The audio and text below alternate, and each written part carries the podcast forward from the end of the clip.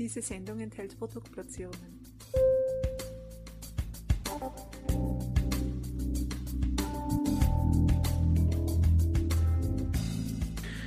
Herzlich willkommen, liebe Zuhörerinnen und Zuhörer von Balance Beauty Time begrüße euch recht herzlich zu einem weiteren Expertentalk.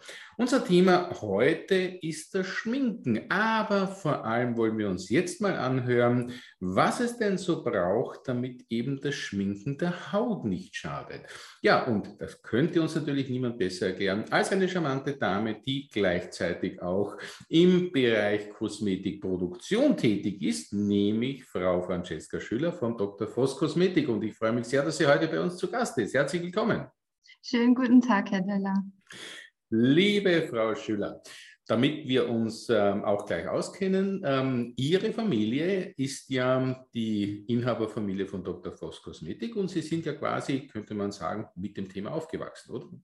Ja, genau, so kann man das sagen. Und äh, deshalb liegt mir dieses Thema besonders auch sehr am Herzen und ähm, es hat einige Überzeugungsarbeit gekostet, dass wir überhaupt uns dem Thema Make-up annehmen, weil das halt, ähm, wenn man sich pflegenden Kosmetikprodukten eigentlich hauptsächlich äh, widmet, ähm, ein sehr neues äh, Feld ist.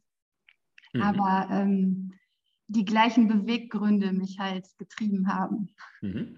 Die werden wir uns jetzt natürlich gleich anhören. Ähm, Ihr Unternehmen ist ja bekannt äh, für sehr hochwertige Wirkstoffkosmetik und da gibt es ja auch interessante Podcasts mit Ihrem Vater dementsprechend anzuhören, was so drinnen sein soll in der Kosmetik, was nicht unbedingt hineingehört.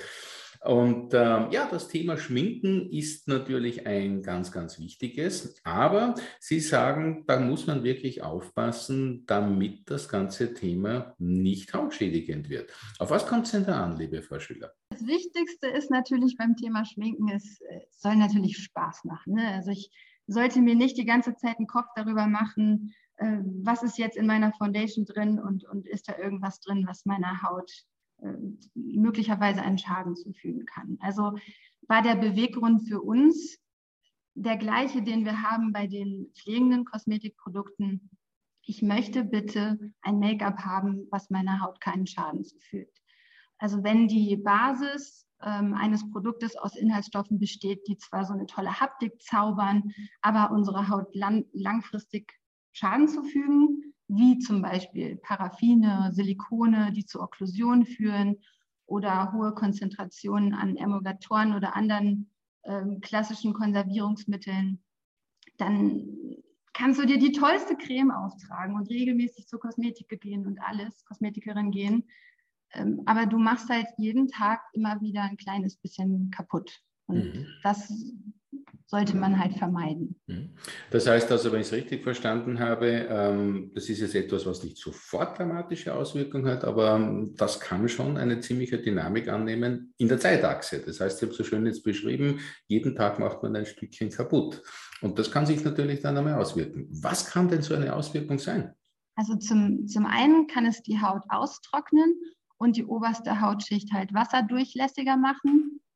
Zum anderen kann es halt dadurch den pH-Wert negativ beeinflussen. Und wenn man jung ist und die Haut äh, frisch und flockig, dann merkt man das nicht. Alles regeneriert sich prima und schnell. Aber je älter man wird, desto dünner wird die Haut und dann spürt man halt wirklich den, den Unterschied. Also deshalb sollte so ein Produkt, also es ist ja kein hautpflegendes Produkt, aber in diesem Fall ein hautoptimierendes Produkt, aber halt auch ein hautoptimierendes Produkt sollte dann die Haut wenigstens irgendwie schützen, weiter gut in Balance halten. Mhm. Jetzt ähm, haben wir natürlich auch schon einmal mit Ihnen oder mit Ihrem Vater über das Thema Inhaltsstoffe gesprochen.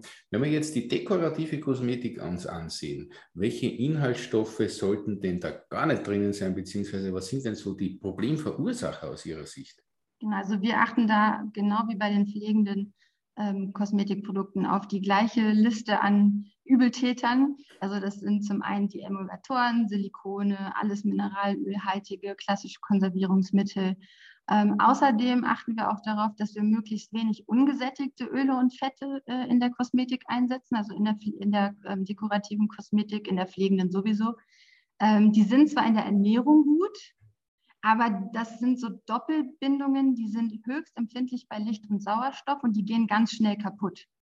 Und ähm, das bewirkt halt auf der Haut genau das Gegenteil, das, was man denkt, was ein Öl macht. Ein Öl sollte ja pflegen, ein Öl sollte weich machen.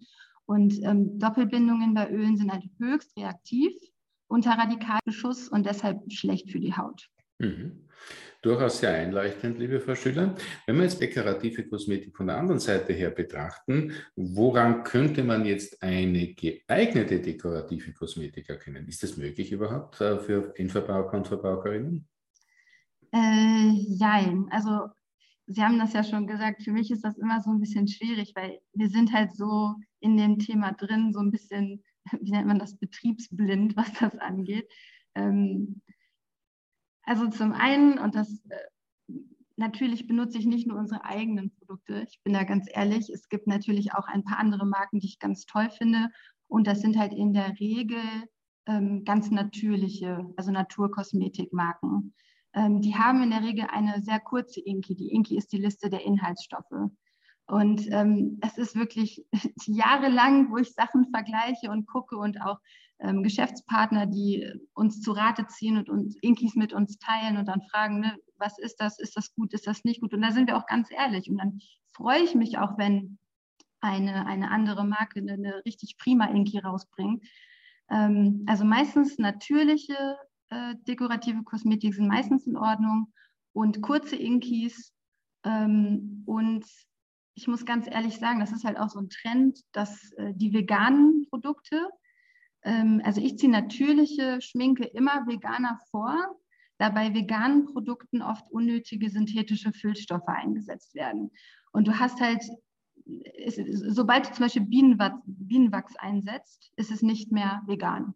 Aber Bienenwachs ist halt natürlich und ist total prima. Ähm, deshalb wäre mir das halt immer lieber, als wenn ich dann irgendwie keine Ahnung, doch wieder ein, Paraffinöl in der Inki habe, weil Paraffinöl ist halt vegan, ist aber ultrasynthetisch und schlecht für die Haut. Also auch da geht es wirklich zweimal hinzuschauen. Ja, genau, genau. Mhm. Sehr, sehr interessant erklärt und sehr, sehr, sehr wichtiger Impuls. Vielen Dank. Ähm, Schminken ist das eine, Abschminken ist das andere. Wie wichtig ist natürlich jetzt auch dieses Thema Abschminken? Was sagen Sie denn da aus einerseits fachlichen, aus Ihren fachlichen Expertise heraus und andererseits als Frau? Genau, ganz wichtig, ganz wichtig. Also es kommt auch natürlich immer ein bisschen auf die Haut ran. Der eine äh, ölt äh, von, von Natur aus mehr nach als der andere, aber generell abschminken, abends waschen ist total wichtig. Eigentlich auch, wenn man sich nicht schminkt. Ähm, mit, also meiner Meinung nach mit einem guten Foam-Cleanser mit Wasser und noch einer Facial Tonic. Also waschen immer mindestens zwei Schritte. So werden die Poren von allem aufgetragenen Make-up und auch über den Tag angesammelten Schmutz befreit. Und ähm, ich persönlich wasche mich auch morgens so, wenn ich, ich, wasche, ich schmink mich ja nicht, wenn ich ins Bett gehe, aber ich wasche mein Gesicht morgens und abends richtig ordentlich, weil auch morgens, wenn wieder was Neues aufgetragen wird, die Pflege und das Make-up, fängst du einfach frisch an, frisch, sauber. Mhm. Und darum sieht das Gesicht auch so aus, wie es aussieht. Ne? Wir haben jetzt leider nur einen Podcast, ne? aber ich denke, ähm, ja, es spricht für sich. Liebe Frau Schüler, welche Möglichkeiten haben denn jetzt äh, die Konsumentinnen und auch Konsumenten, ähm, sich wirklich hautfreundlich zu schminken? Was ich schon vorher gesagt habe, ich achte darauf, natürliches Make-up zu verwenden, also auch von äh, Bio-Natur-Marken, die nicht wir sind. Ähm, darauf beziehe ich mich, dabei beziehe ich mich auf alles außer Foundations, weil Foundations eigentlich bei allen klassischen Foundations, die man auf dem Markt findet, auch wieder Emulgatoren eingesetzt werden. Und ähm, das ist halt für mich so ein No-Go. Das geht nicht. Ich kann keine Emulgatoren in, in, irgendwas verwenden, außer vielleicht bei einer Fußcreme. Und ähm, dann gibt es halt nur zwei Optionen. Wenn ich mich emulgatorfrei schminken möchte, muss ich halt lose Puder verwenden. Ähm, die brauchen ja keinen Emulgator, weil du hast nur ein trockenes Puder. Ähm, oder halt ähm, Fettschminken. Also das hat man oft bei Concealer zum Beispiel. Da brauchst du ja keinen äh, kein Emulgator auch, weil alles aus äh, Fetten und Ölen zusammengestellt wird. Ähm, oder du hast halt äh, irgendwas Emulgatorfreies. Wenn man denn so eine Foundation braucht überhaupt. Es gibt halt auch viele gute Mineralpuder, die lose sind und gut abdecken können. Also ja, natürlich emulgatorfrei und lose Mineralpuder. Die sind prima. Perfekt, also auch da haben wir jetzt wieder viel gelernt und ähm, offensichtlich auch aus der praktischen Erfahrung viel mitbekommen. Ne? Deshalb möchte ich an dieser Stelle dazu ein herzliches Dankeschön sagen, liebe Frau Schüller, für Ihren fachlichen und weiblichen Input, möchte ich jetzt dazu sagen.